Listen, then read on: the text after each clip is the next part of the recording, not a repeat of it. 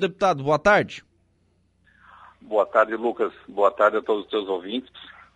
Realmente o governador confirmou hoje pela manhã sua vinda ao município de Forquilinha para assinar aí o compromisso da ordem de 16 milhões para a revitalização do aeroporto municipal de Omício Freitas. E logo após também uma assinatura do convênio referente ao plano mil com o município de Forquilinha na ordem de 27 milhões de reais.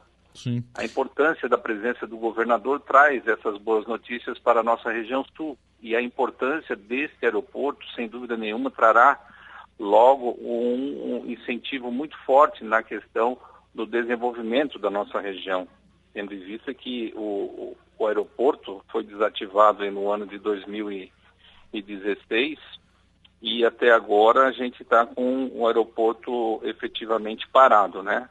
Então, o nosso, o nosso objetivo é que realmente, dentro dessa política de reestruturação do governo com relação aos aeroportos regionais, e assim tem sido feito em várias regiões do estado, a revitalização desses aeroportos para que a gente possa fomentar, ou seja, investir nos voos regionais entre o estado de Santa Catarina e também dos estados vizinhos.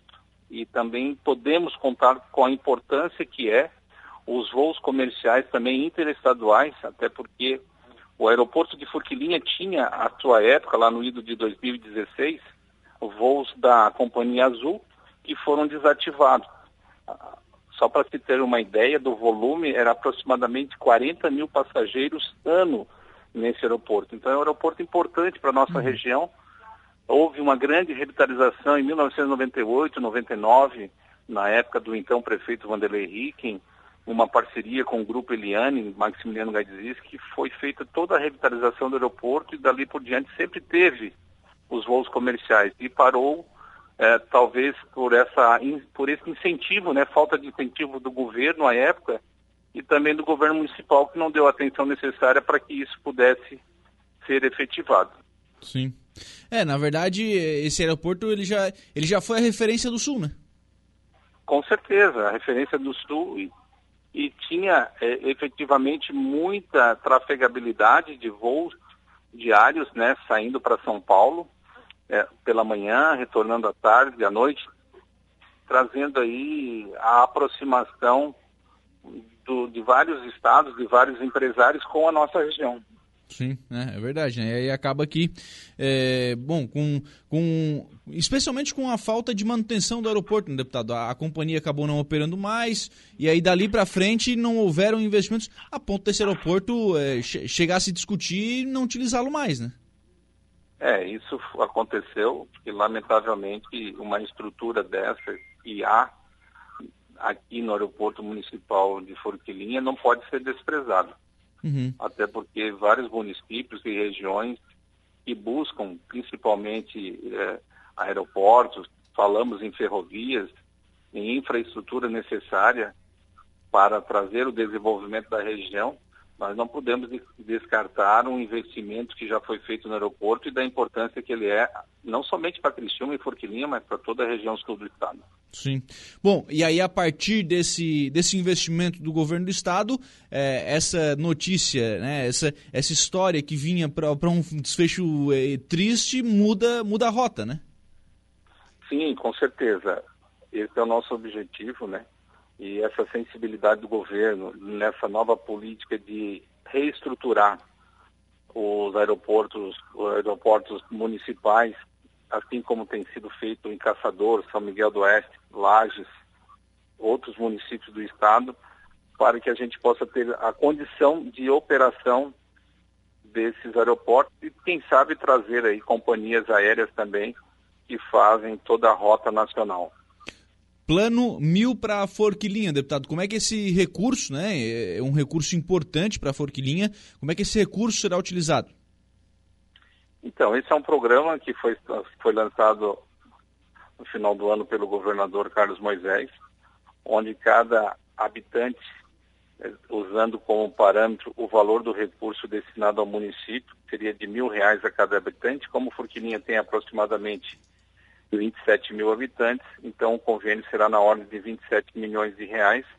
Esse convênio será firmado também na sexta-feira com o município. E esses recursos ele, eles são advindos desse plano mil, onde será feito o desembolso no decorrer dos próximos cinco anos, contando agora do ano de 2022. Uhum. Tem, eh, esses recursos já tem recursos para esse ano, para a Forquilinha? Sim, já tem recursos disponíveis, depende da administração municipal em ter os projetos prontos para que sejam feitos os repasses desses recursos para a execução desse projeto. Sim. Jacob Vessup, o, o, deputado Rodrigo, como é que está o andamento dessa obra? Eu sei que em Forquilinha está andando melhor do que em Maracajá, né? Maracajá falta somente agora o capeamento asfáltico. Uhum. Toda a, a, a, infraestrutura, a elevação do leito da, da, da rodovia, a, a, base, a subbase, a brita, já estão todas elas colocadas, já no, no nível, e agora precisa do capeamento. O que está sendo discutido é que a empresa está requerendo um equilíbrio financeiro em razão dos aumentos dos insumos referente à capa asfáltica e está sendo tratado isso tanto com o município quanto com o governo do estado para verificar a viabilidade legal para ajustar esses valores para que logo, logo a empresa possa concluir esse serviço. E a nossa expectativa é que seja concluído aí até o final do mês de março. Sim, é, seria importante, né, é, concluir é, de fato essa obra para é, entregá-la à comunidade, né?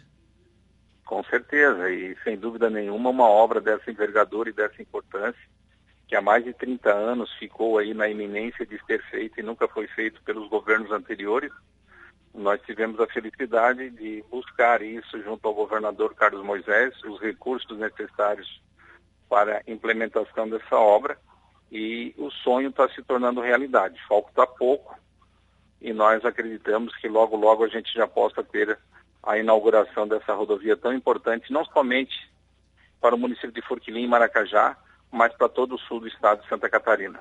Há um debate também, deputado Rodrigo, com relação a uma. Um debate não, né? Já, já bem adiantada essa conversa com relação a uma usina de asfalto, envolvendo os municípios de Maracajá, Forquilim e Nova, Nova Veneza.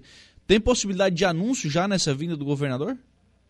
Nessa vinda não, mas já está bem encaminhado o projeto para que os três municípios, através do consórcio Forquilinha, Nova Veneza e Maracajá, possam adquirir essa usina de asfalto, junto com britador e rebritador, para que atenda às demandas desse município e, consequentemente, reduzindo os custos da obra de pavimentação.